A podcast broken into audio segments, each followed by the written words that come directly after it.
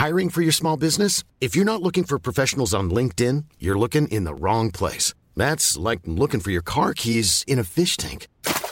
LinkedIn helps you hire professionals you can't find anywhere else, even those who aren't actively searching for a new job but might be open to the perfect role. In a given month, over 70% of LinkedIn users don't even visit other leading job sites. So start looking in the right place. With LinkedIn, you can hire professionals like a professional. Post your free job on linkedin.com slash people today. Hey, it's Ryan Reynolds, and I'm here with Keith, co-star of my upcoming film, If, only in theaters May 17th. Do you want to tell people the big news?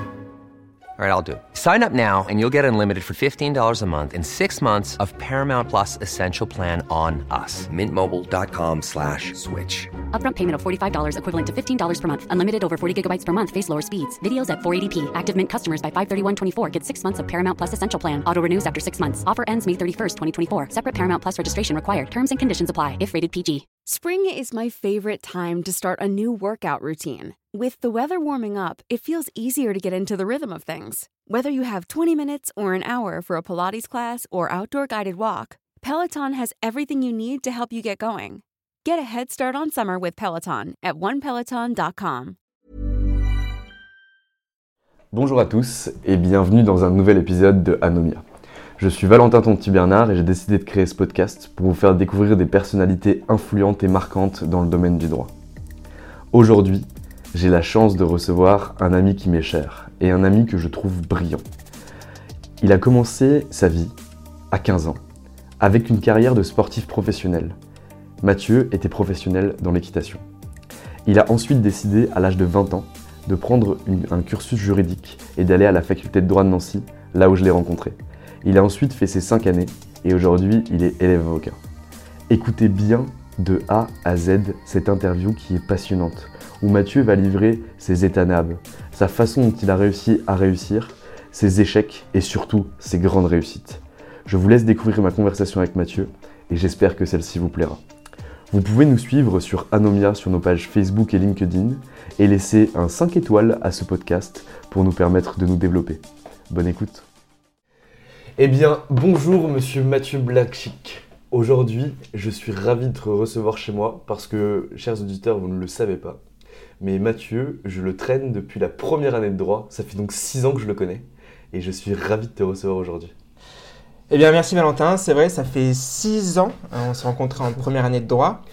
Euh, qu'est-ce que je peux dire euh, sur moi? J'ai pas du tout un profil euh, classique d'un étudiant en droit lambda. Parce que tout simplement j'étais cavalier professionnel avant de faire du droit. J'ai en fait arrêté l'école à l'âge de 15 ans, donc à l'obtention du brevet que j'ai eu, fort heureusement. Félicitations. Merci, merci, merci. Je suis très content. Mes parents étaient très heureux, mais ça remonte. Et donc, euh, il y avait un choix à faire, c'était soit de continuer à faire des études, aller au lycée et avoir un parcours classique, soit être cavalier professionnel. Euh, c'était très compliqué de pouvoir faire les deux, donc j'ai préféré euh, aller dans l'équitation pour pouvoir m'investir pleinement et être le plus performant possible dans cette discipline. Au départ, ça a été difficile avec mes parents qui n'étaient pas forcément pour, et puis ils ont compris que de toute façon, me forcer à peut-être aller en cours, faire quelque chose que je ne voulais pas faire à ce moment-là, je n'ai pas dit que je n'aimais pas les cours, mais en tout cas, j'avais pas l'envie de faire ça, je pensais toujours aux chevaux. Ils ont décidé que c'était peut-être une bonne idée et m'ont laissé en tout cas euh, prendre cette voie. Donc euh, j'ai été cavalier professionnel de mes 15 ans jusqu'à mes 20 ans. J'ai travaillé euh, pour des grosses écuries, des grands cavaliers, notamment pour Kevin Stott, qui était un numéro 1 mondial euh, à cette époque, donc c'était en 2011. J'ai travaillé pour lui pour les Jeux Olympiques, donc euh, la préparation de ses chevaux pour les Coupes du Monde, les Coupes des Nations, donc des échéances internationales, et plus précisément les Jeux Olympiques de Londres. En 2012, du coup. En 2012, exactement. En 2012, euh, à Londres. bon, le résultat n'était pas là. Nous avions fait dixième en individuel. C'est un beau résultat, mais bon, quand on des sportifs de haut niveau, euh, ce qu'on veut, c'est un podium, une médaille. Donc euh, voilà, dixième, c'est une belle prestation, mais on voulait plus. Et euh, d'ailleurs, l'équipe d'équitation de ce obstacle a fait médaille d'or aux Jeux Olympiques de Rio 4 ans plus tard. Donc voilà, la revanche était là. Donc ça, c'est pour mon parcours en fait professionnel. Voilà, j'ai été cavalier professionnel jusqu'à mes 20 ans. Après Jeux Olympiques, j'ai travaillé au sein du haras de Lillebec à Deauville. Et puis là, j'avais à ma charge 12 chevaux, une équipe avec euh, un cavalier euh, maison qui s'occupait de préparer les chevaux. Moi, j'étais en concours. J'avais deux personnes qui s'occupaient de préparer les chevaux, c'est-à-dire réellement tout ce qui va être le toilettage, le bien-être du cheval, les écuries. Ça, c'était vraiment, euh, à 20 ans en tout cas, une belle étape, euh, une belle progression, puisqu'il faut être en charge, il faut comprendre qu'il y a, outre les intérêts sportifs, il y a aussi des intérêts financiers derrière. Il faut faire des résultats pour pouvoir payer euh, le foin, la nourriture des chevaux, le personnel.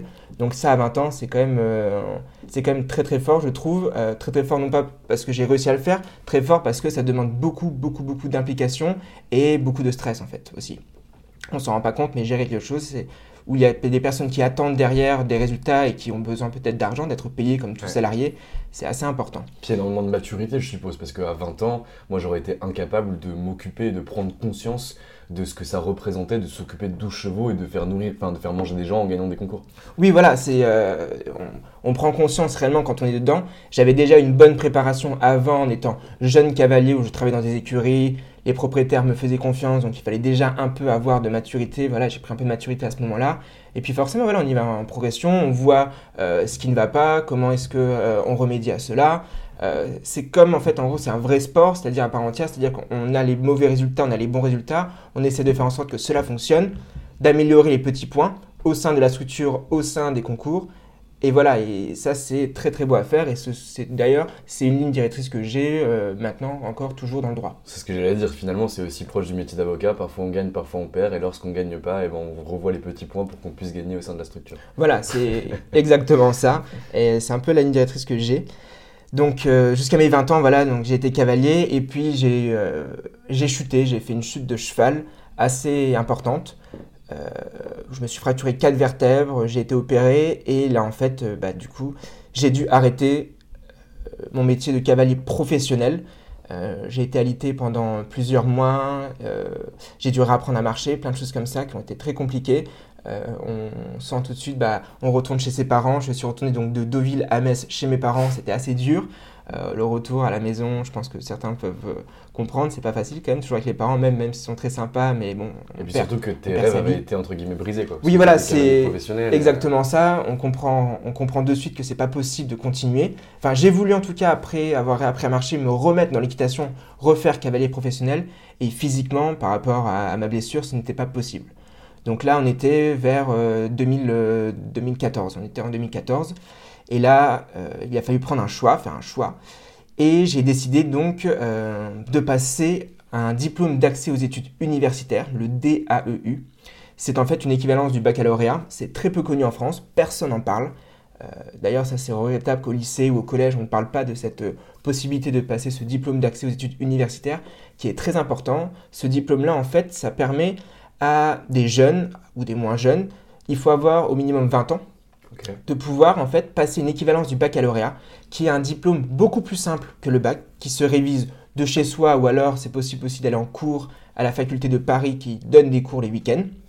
Donc c'est souvent j'étais avec des personnes qui voulaient, qui avaient peut-être 30, 35 ans, qui n'avaient pas de baccalauréat, qui voulaient accéder à un BTS, des choses comme ça, et qui ont décidé donc de passer ce diplôme, qui est plus simple que le bac comme je le dis, euh, mais qui permet parce qu'on a la maturité de pouvoir derrière faire des études. Étant donné que le bac est obligatoire en France pour pouvoir faire des études supérieures, euh, l'État français a compris qu'il fallait faire quand même une passerelle à côté. Et donc ce diplôme est euh, très intéressant et on n'en parle pas assez. Donc voilà, donc j'ai eu ce diplôme, ce DAEU, option littérature. Et j'ai décidé donc de m'inscrire à la fac de droit. Alors ça c'est assez drôle puisque mes parents m'avaient dit, Mathieu, tu n'es pas forcément fait pour les études. Je pense que euh, des études assez courtes, ça te conviendrait bien plus. Euh, infirmier, euh, tu es assez bienveillant avec les gens, tu aimes le contact et tout, donc fais infirmier, passe les concours, ça sera difficile, mais je pense que ça peut t'intéresser. Enfin voilà, c'est ce que ma maman me, disait essentiellement. Et je dis oui, tu as raison, c'est une bonne idée. Et en fait, dans ma tête, c'est pas du tout ça. je ne me voyais pas du tout faire infirmier. Et donc, bah, j'ai quand même passé les concours d'infirmier.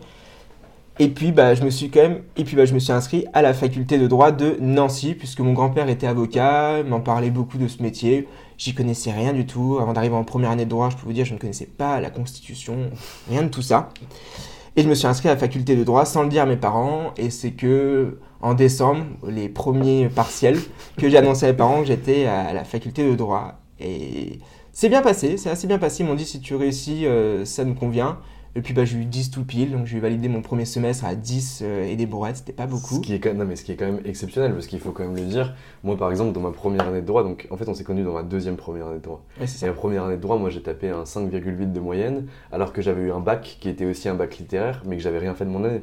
Toi, ça faisait quand même 5 ans, ou voire 6 ans, que tu étais complètement sorti des études, et tu reviens et tu arrives à valider ton année avec, enfin, ton premier semestre avec 10 tout pile.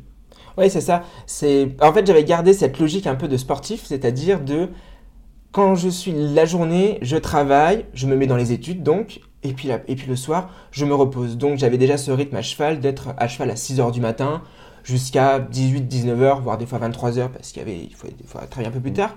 Et donc bah, à la faculté de droit, j'ai continué comme ça, je me levais très tôt. J'allais au café le matin parce que j'aime bien aller au café pour réviser tranquillement. J'allais en cours, pas forcément à tous les cours, mais en tout cas les majeurs, j'étais présent. Et quand j'étais pas en cours, et ben j'allais à la bibliothèque pour réviser. Donc je faisais ça en fait de 8h à 18h. J'étais à la fac, soit en cours, soit à la bibliothèque, avec des pauses café, bien évidemment, pour se relaxer. Euh, voilà, ça j'ai gardé ce rythme-là, 6h, 18h. Et puis à 18h, par contre, euh, j'avoue que j'étais beaucoup plus tranquille. Et j'allais me balader en ville ou j'allais euh, boire des verres avec des amis. Voilà, j'ai toujours gardé ce rythme-là. Et c'est ce qui m'a permis, je pense, de valider mon premier semestre, puisque en travaillant réellement, je pense toujours qu'on y arrive. Donc c'est vraiment la rigueur et la discipline qui t'ont permis de réussir. C'est clairement ça, c'est toujours garder cette ligne directrice de chaque jour travailler, se ménager des plages horaires de détente, se ménager des plages horaires pour travailler, d'être toujours rigoureux, de se faire confiance, de comprendre que s'il y a des échecs, ce n'est pas la fin du monde. Les premières notes, je crois que ma première euh, d'essai, comme on dit à Paris, ou colle, euh, comme on dit dans les autres universités, euh, j'ai pas eu des très bonnes notes. Et, et sur le coup, c'est vrai que j'ai eu du mal. Je me suis dit, bon, bah, c'est un échec. C'est pas grave, qu'est-ce qui a pas fonctionné? On regarde, on applique. Il y avait l'orthographe. J'avais pas écrit depuis des années. Ça, ça, c'était catastrophique. C'était l'orthographe aussi. J'avais beaucoup de mal avec ça. Donc, il a fallu se mettre à niveau. Euh, plein de gens que, que je côtoyais qui étaient plus jeunes que moi aussi arrivaient au départ mieux que moi. Et ça aussi, ça me faisait mal en me disant, ouais. c'est assez frustrant. Moi, j'ai 21 ans, je suis là, j'ai un vécu derrière. Il y a un petit jeune de 18 ans, et là, il comprend tout en droit, et écrit bien, il fait des dissertations, comme Valentin peut-être. non. non, mais voilà, et ça, c'était assez dur, mais je me suis dit, assez, le mental assez compétiteur, on y va, on ne lâche rien. Et ce qui fait que le deuxième semestre, je crois que je valide mon second semestre à 15 de moyenne. Donc voilà. Exceptionnel. Ce qui est exceptionnel, alors peut-être j'ai eu un avantage, c'est qu'à la faculté de Nancy, il n'y avait pas forcément trop de dissertations. Je pense que je ne suis pas très bon en dissertation, mais il y avait beaucoup de cas pratiques où il fallait raisonner, il fallait aller dans la pratique, réellement poser les textes, réfléchir, amener une expertise. Et ça, en fait, ça, ça m'a beaucoup plu et j'étais beaucoup plus à l'aise là-dessus que sur un commentaire d'arrêt Ouais. ou sur des dissertations. Mais ça, je pense que c'est mon côté aussi très pratique et beaucoup moins théorique, vu que j'ai toujours été dans la pratique et beaucoup moins dans la théorie euh, Ça, dans l'équitation. C'est peut-être aussi une carence due à ton parcours aussi. Enfin, genre, Oui, c'est ça. pas étudié vraiment au lycée, etc. Donc peut-être qu'il y a, il y a aussi ça qui a joué. exactement ça. Il y a, je sais qu'au lycée, on a philosophie, je crois, en terminale, on apprend à faire des, des dissertations en- en- avec des plans, des Ouais. thèses, antithèses, des choses comme ça. Moi, tout ça, pour moi, c'est inconnu. Euh, les concepts philosophiques qu'on peut parler, pour moi, en tout cas, c'est inconnu. Ça l'est encore un petit peu, mais j'essaie de rattraper mon retard toujours. Moi, j'avais par contre d'autres idées, une autre façon de voir. Ça pouvait plaire à des professeurs, moins plaire à d'autres professeurs. Mais en tout cas, j'y allais et j'ai gardé cette ligne de conduite puisque j'ai compris réellement que le métier que je voulais faire, c'était avocat. Et qu'avocat, c'est pas de la théorie. Il y a un peu de théorie, bien évidemment, mais maintenant, le client a- connaît tout. C'est vraiment de la pratique. Il faut vraiment amener une expertise et c'est ce que je voulais faire. Donc euh, voilà comment je suis arrivé à la fac de droit et un peu euh, mon leitmotiv, c'était vraiment réussir, garder ma rigueur et on y va et on fait du mieux du mieux. Donc là, tu arrives en première année de droit, que tu valides grâce à ta rigueur et ta discipline. Tu rattrapes le retard que tu as constaté euh, au préalable. Et derrière, donc, tu passes en deuxième année de Je droit. compense le retard en fait. Tu Je compense le retard. Autrement, mais je, je le compense, voilà. D'une autre manière, mais pour arriver à la même finalité. D'accord. Et donc là, tu fais ta- toute ta licence à Nancy, c'est ça? C'est ça, Tu- première, tu, deuxième et une, troisième. une spécialité particulière? Je choisis de faire mention droit de l'entreprise. Euh, J'étais assez intéressé par rapport, en fait, euh, bah, je crois qu'un peu comme tous les étudiants, euh, je vais rester classique, hein, on avait tous regardé peut-être la série Suits, et je Mm. trouvais ça le droit et société. Donc au départ, c'est droit et société, on va aller dedans, euh, ça va être super sympa, on va faire des fusions et tout. Et euh, donc voilà, au départ, c'était vraiment ça qui m'a fait prendre le mention droit de l'entreprise. Donc du coup, il y avait un, un cours, un CM majeur qui était droit et société. Et puis à côté de ça, il y avait un autre CM majeur qui était droit du travail avec Frédéric Géa avec Monsieur Frédéric Gérard, qui est très très fort. euh. Enfin, en tout cas, moi j'ai bien aimé. J'ai bien aimé, pas forcément le personnage, mais en tout cas, j'ai bien aimé sa façon de voir, sa façon d'expliquer le droit du travail. Mais tu l'enseignais, c'était impressionnant. Ouais. Voilà, c'était vraiment impressionnant et j'ai compris ce que c'était relation individuelle, le licenciement, euh, le droit du travail pur réellement, que en tout cas le salarié a des droits, que l'employeur a des devoirs également. Dans l'équitation, pour être clair, il n'y a aucun moment le droit du travail qui est mentionné. Euh, je vais pas, il n'y a, pas de tabou là-dessus. Euh, les horaires, personne ne connaissait en droit du travail. Les, euh, les 35 heures, les 7 heures, ça, ça n'existe pas. Donc, et moi-même, quand je gérais du personnel, je ne pense en aucun cas à leurs droits au travail, à euh, leurs droits qu'ils peuvent avoir en tant que salariés, tout ça.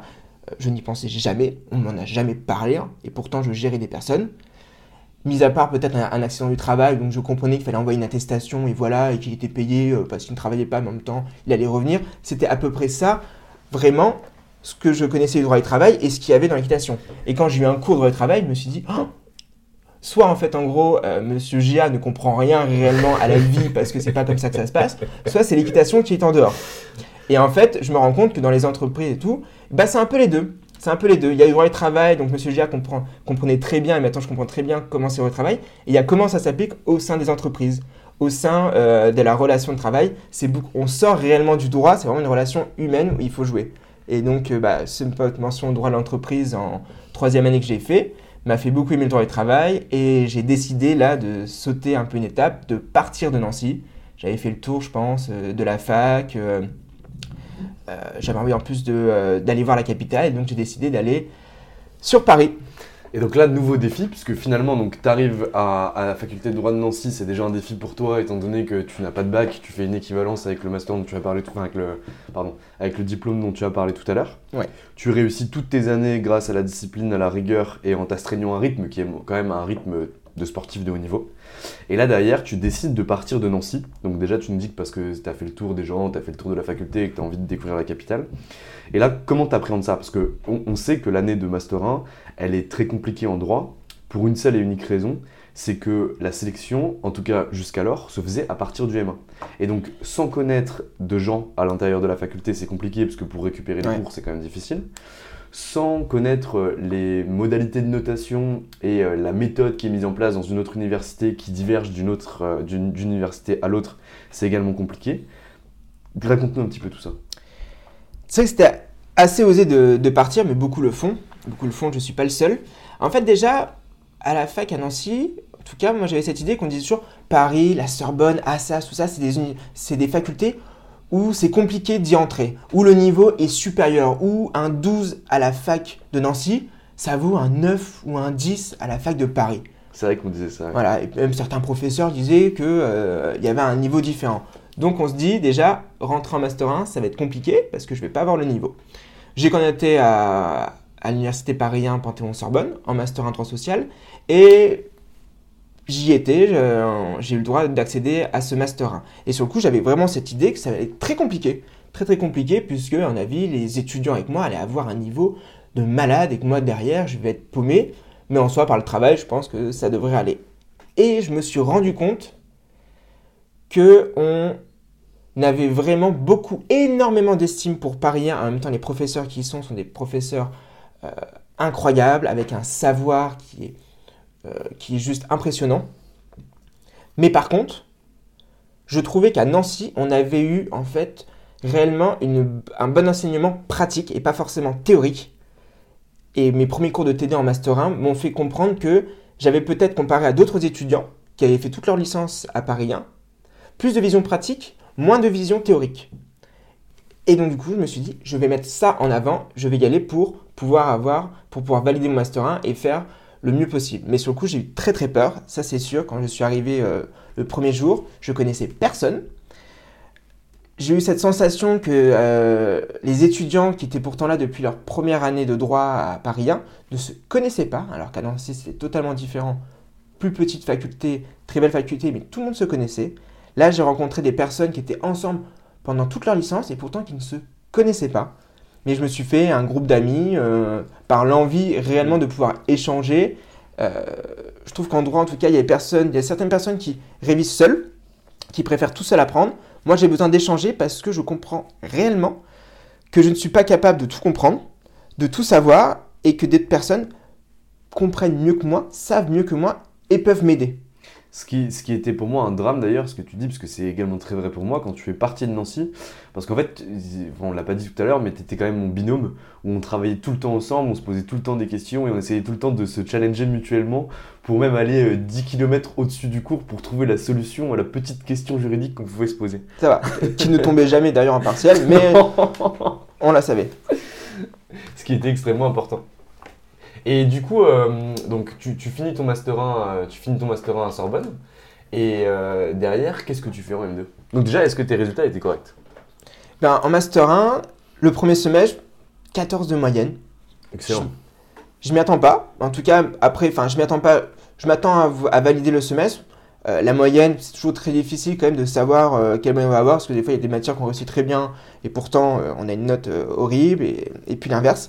Donc 14 de moyenne au semestre 1, j'en suis très content, et je me dis, bon bah ça y est, il y a peut-être moyen d'aller accéder à des Master 2, dit en gros les 3 ou 4 meilleurs Master 2 de France en droit social. Vous pouvez trouver le classement sur Aide Universelle qui fait ce classement de Master 2. Et je me dis, bon, bah, il faut, il faut pas lâcher, on reste, on continue comme ça en master, pour le second semestre. Le second semestre, je crois que je le valide un peu en dessous, quand même, à 12,5 ou 13, quelque chose comme ça. Un point de, un point de moins. Mais en tout cas. D'excellents résultats, quoi. Enfin... Bah, en tout cas, c'était, oui, voilà, euh, c'est bien passé. Euh, pareil, toujours la même rigueur, hein, je continue toujours à le dire. Je travaille le matin, très tôt au café, tout le monde peut vous le dire, jusque 18h et après par contre Au soufflot à Paris. euh, voilà, au soufflot à Paris, le, le, café est un peu cher, mais en tout cas pour réviser c'est très sympa je trouve. Donc, euh, et je décide de candidater dans tous les Master 2 euh, français qui sont classés parce que, bah oui, ça fait du réseau, parce qu'avoir un très bon Master 2 sur son CV, c'est toujours un plus. Il ne faut, pas, il faut pas se mentir là-dessus, je trouve.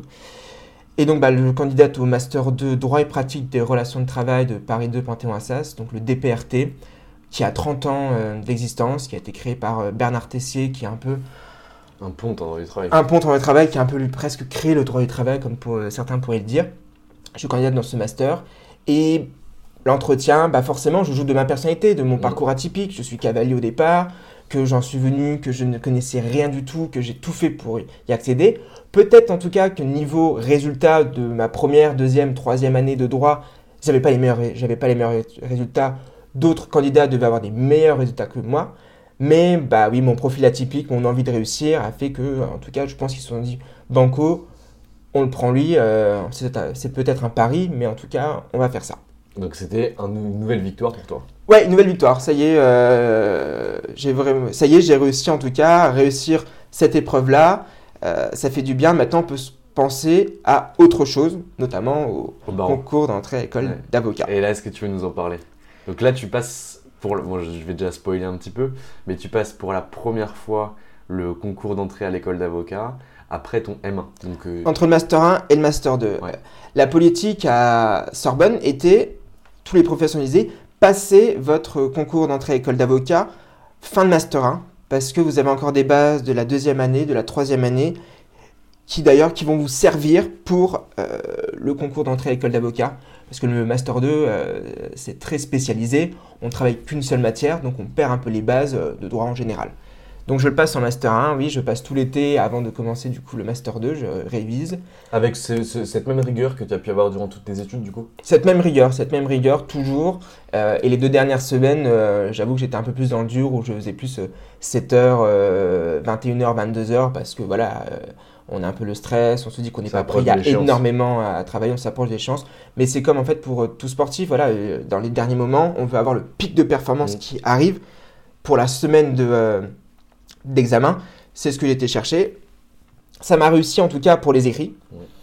J'ai euh, donc eu les écrits euh, dès le premier coup. Et puis, eh ben, il y a eu la déception du grand oral. Je passe le grand oral euh, en novembre, quelques jours après les résultats des écrits. Et ben, j'étais pas prêt. J'étais clairement pas prêt. Là, j'ai tout oublié ma façon de faire, d'être sportif, c'est de dire que bah, j'ai pas assez travaillé le grand oral. Je crois que j'étais très stressé. Mmh. Ce qui fait que ça m'a tétanisé, tétanisé et je, même, je me suis même dit, je révise pas, ça va se passer, ça va aller, c'est que le grand oral, il y a beaucoup de chances de réussite. Et bien au final, le, le 5 décembre, la décision est tombée et je n'ai pas, été, je pas été admis au, au concours d'entrée à l'école d'avocat. Alors que tous mes amis, enfin tous mes amis, beaucoup qui révisaient avec moi le grand oral, ont été admis. J'étais le seul sur 5 de mon master. On était 10 à le passer dans mon master 1.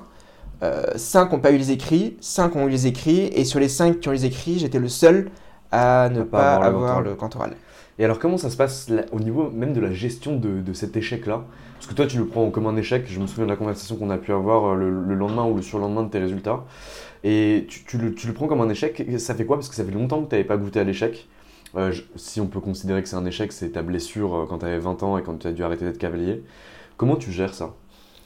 Bah du coup, euh, c'était pas réellement un échec ma blessure en tant que cavalier, c'est un échec comme j'ai perdu une compétition, j'ai perdu une épreuve où je participais avec euh, mes chevaux. D'accord. Tous les ans, à cheval, il y a des compétitions qui reviennent tous les ans, toujours les mêmes. Des fois on gagne, des fois on perd. Donc là, c'était exactement pareil. L'échec, j'ai perdu cette étape-là, j'ai été moins bon que les autres. Fait chier, euh, qu'est-ce qui s'est passé, qu'est-ce que j'ai fait de mal? J'ai pas forcément eu trop le temps en fait de réfléchir est-ce que je voulais euh, repartir dans, euh, euh, dans cette épreuve-là? Euh, tout simplement parce qu'il faut tout de suite se réinscrire si on veut le passer l'année d'après. Il faut être inscrit avant le 31 décembre de l'année qui C'est ça. Donc ça vous laisse quelques jours pour s'inscrire. Donc il y a forcément tout de suite, il faut tout de suite se dire, ok, il y a un échec, je me suis raté là-dessus, j'ai eu les écrits, j'ai pas eu le grand taux, j'ai fait ça de mal.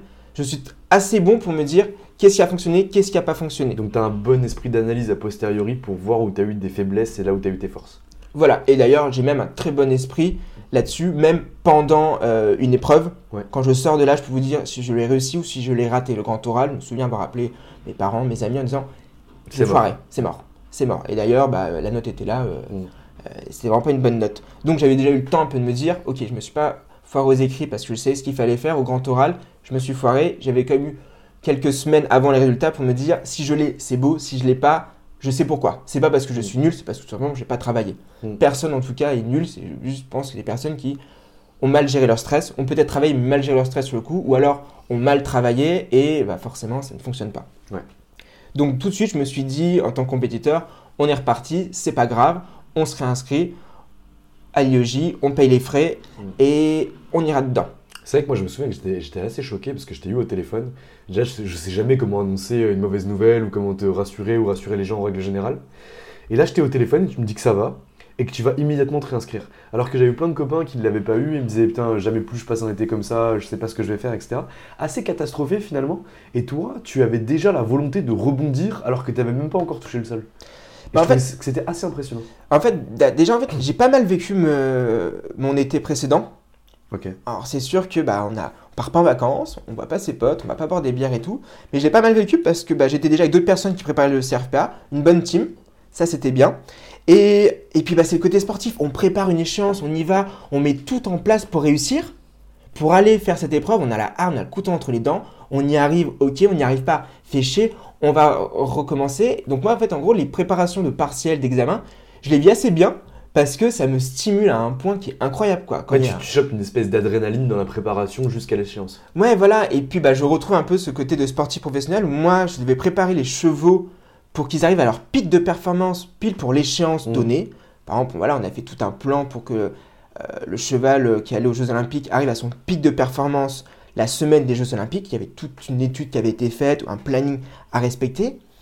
Et bah, ça, en fait, je me l'applique à moi-même et je mets tout en place pour arriver avec ce pic de performance pile la semaine là. Et c'est très intéressant de savoir se gérer, de savoir comprendre et euh, d'arriver vraiment à ce pic de performance. Donc moi, c'est pour ça que l'été d'avant m'a pas déplu et ça me déplaisait pas de le refaire à nouveau. Un pur sang du droit. Belle image, belle image, belle image. donc, ok, donc là, du coup, tu, app- tu apprends le 5 décembre, donc du coup, là, tu es déjà en Master 2 au DPRT. Je suis déjà en Master 2 DPRT. Et tu apprends donc du coup le 5 décembre que tu n'as pas le barreau, donc tu te réinscris. Et euh, comment se passe ton année au DPRT Vraiment, est-ce- qu'est-ce que tu apprends et qu'est-ce que tu vas creuser? Qu'est-ce qui va te plaire dans ce master? Le DPRT, c'est en fait un master professionnel parce que d'une part, il y a certes des cours théoriques, beaucoup de cours théoriques, mais aussi euh, une alternance en cabinet. Une semaine au sein du Master 2 pour avoir des cours théoriques, théoriques pratiques, et une semaine au sein euh, d'un cabinet ou d'une entreprise en droit social. T'étais chez qui toi du coup? moi j'étais chez Alérion Avocat, qui est un cabinet pluridisciplinaire composé d'une soixantaine d'avocats, et j'étais intégré au sein de l'équipe de droit social sous la houlette de Jacques Perrotto. qui est aussi un ancien d'ailleurs de, de, mon master, donc en droit social avec sept avocats. Donc voilà, ce master se fait vraiment, c'est un master professionnalisant, dans le sens où les cours qu'on a, c'est pas forcément qu'avec des professeurs, c'est avec des avocats, des intervenants externes qui viennent 3 heures, 4 heures, une journée, nous parler d'un thème bien précis en droit du travail, mais d'un thème avec une vision pratique. Ça, c'est intéressant, c'est-à-dire qu'on sort réellement pour eux, on arrive au DPRT, on a les bases en droit du travail, on connaît les textes, on connaît comment ça fonctionne. Maintenant, ce qu'il faut, c'est savoir comment est-ce que dans la réalité, ça se passe, qu'est-ce qu'il faut faire, qu'est-ce qu'il ne faut pas faire. Donc vraiment du concret à 200%. Du concret à 200%. Sur la négociation, peut-être pour les gens qui ne connaissent pas réellement le droit du travail, euh, il y a la négociation collective avec les organisations syndicales qui est une part importante. Comment négocier autour de table? On, met, on fait du coup, des mises en scène pour, euh, pour arriver, pour préparer cela. Euh, comment gérer un client, comment gérer une transaction avec un salarié et un employeur, calculer le risque, le risque pénal, le risque financier. Les entreprises sont assez soucieuses de, du risque et veulent vraiment avoir une expertise là-dessus. Donc tout ça, c'est très pratique. Et le Master 2, en tout cas, prépare à cela. C'est pour ça d'ailleurs que c'est un des meilleurs Master 2, voire le, meilleur Master 2 en droit du travail en France. Mais ça, c'est extrêmement intéressant ce que tu es en train de me dire parce que là, tu viens de me dépeindre des caractères qui sont propres à l'avocat et qui sont nécessaires de développer. Tu m'as parlé de négociation, tu m'as parlé de gestion humaine, tu m'as parlé de management, tu m'as parlé finalement de ce qui va vraiment être euh, une compétence forte de l'avocat mais qui va être pas purement le droit, mais ses compétences humaines qui sont super importantes. Qu'est-ce que tu en penses enfin, de ça, des, compétences à développer pour devenir un excellent avocat? Je trouve sincèrement que durant les études de droit, il n'y a clairement pas assez de cours sur la pratique du métier réellement d'avocat, mais pas que d'avocat, sur la pratique du métier en tant que juriste au sein d'une entreprise. Euh, on parle que de théorie, que des textes à appliquer, et on en oublie clairement qu'il euh, y a la relation humaine derrière, et qu'il faut que euh, l'étudiant, quand il sort de son Master 2, qu'il aille en école d'avocat, qu'il aille directement d'une entreprise, soit euh, comprenne qu'il y a d'autres enjeux que le simple fait d'appliquer une règle de droit. Et ça, on n'en parle pas assez. il faudrait bien plus de cours d'art oratoire, par exemple, parce que ça, on dit toujours c'est très important de pouvoir s'exprimer en public, de savoir, en tout cas, mener une discussion, mener une négociation. On n'en parle jamais de ça. Il y a quelques oraux avec des professeurs, c'est que les professeurs font des oraux, mais vous voyez bien, c'est totalement différent. On tire, un, au sort. Voilà, on tire un au sort et on parle 10 minutes, euh, on est très stressé, on doit faire un plan en deux parties, deux sous-parties. Euh, dans la vie, dans la vraie vie, ça ne fonctionne pas comme ça. Et euh, pour avoir entendu déjà des, des calls, comme on dit, entre avocat et client, il n'y a pas de partie de sous-partie. Non, non, non, non. C'est direct du concret. Le client euh, il a 10 minutes pour vous écouter parce qu'après il a d'autres choses à faire. Il faut être concret. Et ça, on n'en parle pas assez. Il y a déjà ça. On ne parle pas aussi bah, euh, de comment gérer une clientèle, comment trouver une clientèle pour un avocat. On n'en parle pas. Tout le monde dit Ah bah oui, euh, je vais faire du réseau, je mets sur LinkedIn, je vais trouver des clients. Ça fonctionne pas toujours comme ça, non. Ça fonctionne pas du tout comme ça. Non, je ne vois pas. D'ailleurs, quand, si vous voulez chercher un poste sur LinkedIn, mais c'est compliqué.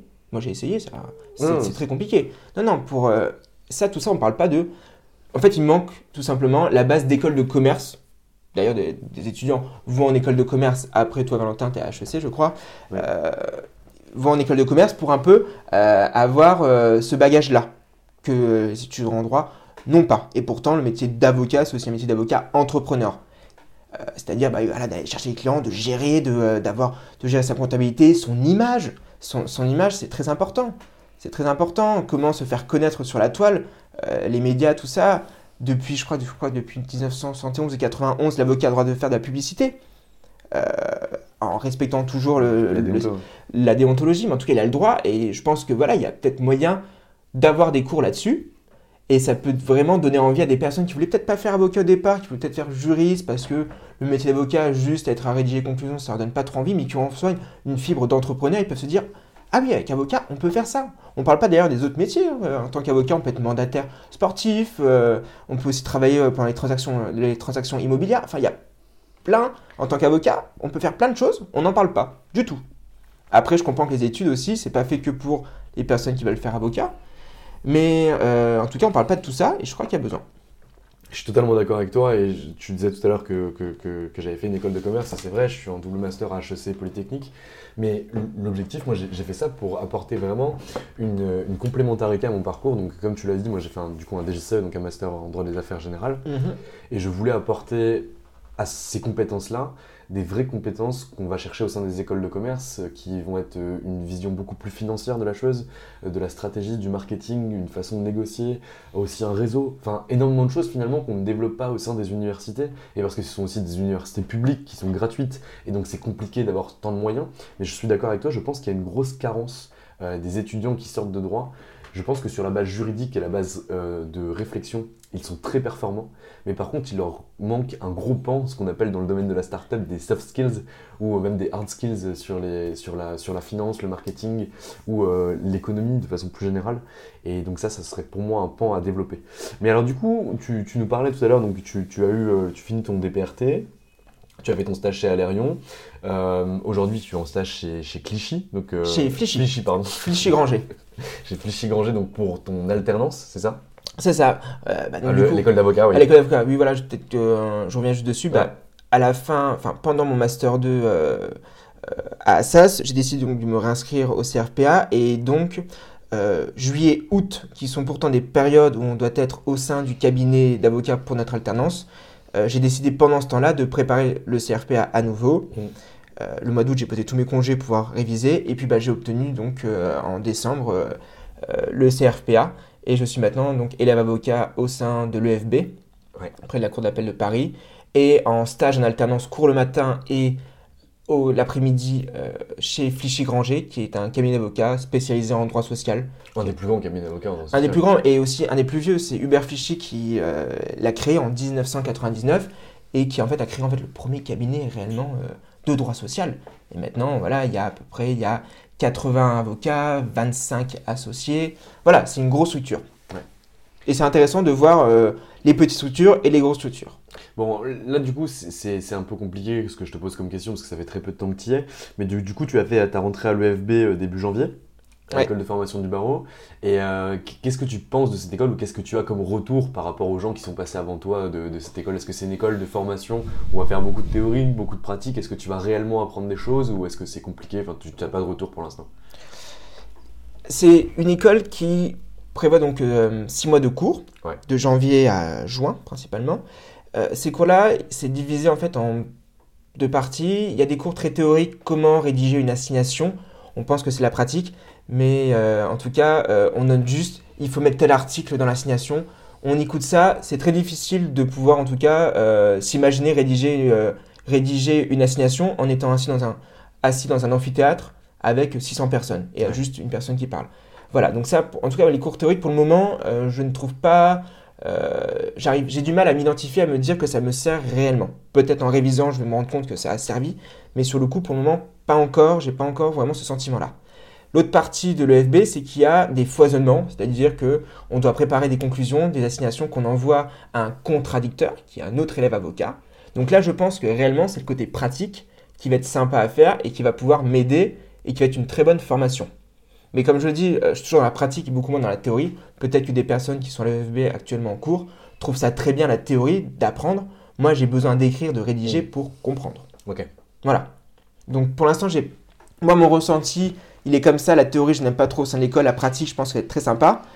Les retours que j'ai d'autres amis euh, ont un peu la même idée que moi. Ouais. Certains préfèrent, certains un peu moins, mais ça, c'est comme, C'est comme partout. c'est c'est comme partout. Mm. Bon comme- Mathieu, on va bientôt finir l'interview ensemble parce que je vais te laisser aller travailler. Là, tu es en costume et tu vas aller travailler cet après-midi, donc tu m'as accordé beaucoup de temps.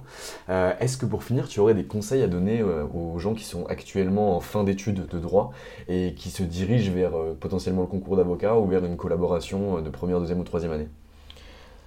Bah, en tout cas, je vais pour, vers une collaboration de première, deuxième ou troisième année euh, en tant qu'avocat. Je pense que c'est Mm. très difficile d'y répondre. J'ai pas encore assez de recul et euh, je pense que même quand on aura 2-3 ans de collaboration, là, je pourrais peut-être le faire et encore c'est difficile. Mais en tout cas, pour les personnes qui souhaitent passer le CRPA et, euh, et intégrer donc cette belle profession qui est peut- bientôt la mienne, c'est vraiment de se faire confiance. Vous avez fait une année, deux années, trois années de licence, master 1, master 2. Vous vous connaissez. Vous savez à quel moment vous êtes performant, à d'autres moments vous n'êtes pas performant, où est-ce que vous êtes bon? Faites-vous confiance réellement. Ne changez pas du tout au dernier moment vos plans, parce que c'est comme ça qu'on y arrive. Je pense que c'est vraiment... euh, chaque personne se connaît comme un sportif, et il faut réellement ne pas oublier ça. Ne pas vouloir faire comme les autres, en se disant c'est comme ça que je vais réussir, parce que les autres ont fait ça, je vais réussir.